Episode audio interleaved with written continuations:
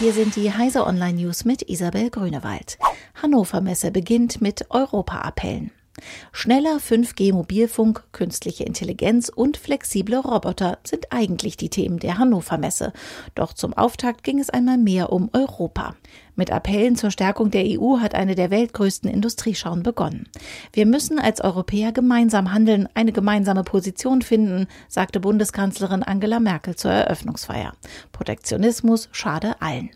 Insgesamt 6500 Aussteller aus 75 Ländern zeigen bis zum 5. April den neuesten Stand bei den Möglichkeiten vernetzter Produktionsabläufe.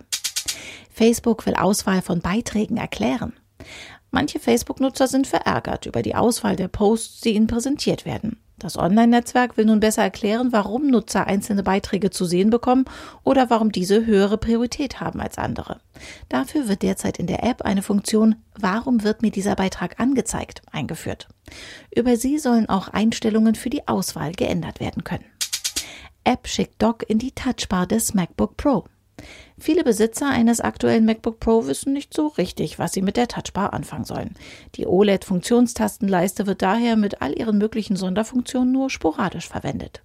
Die neue App POC des Entwicklers Pierluigi Galdi erlaubt nun eine sehr sinnvolle Nutzung der Touchbar. Sie schickt auf Wunsch das macOS Dock hinein.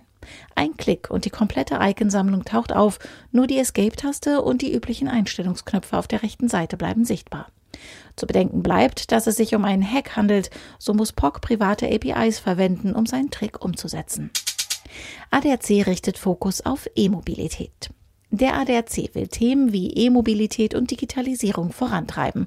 So wolle sich der Autofahrerclub als Mobilitätsdienstleister etablieren, sagte eine Sprecherin am Samstag auf der jährlichen Mitgliederversammlung des ADAC Niedersachsen-Sachsen-Anhalt in Celle. Derzeit werde eine neue digitale Plattform des Clubs entwickelt, die Ende des Jahres vorgestellt werden soll. Diese und alle weiteren aktuellen Nachrichten finden Sie auf heise.de.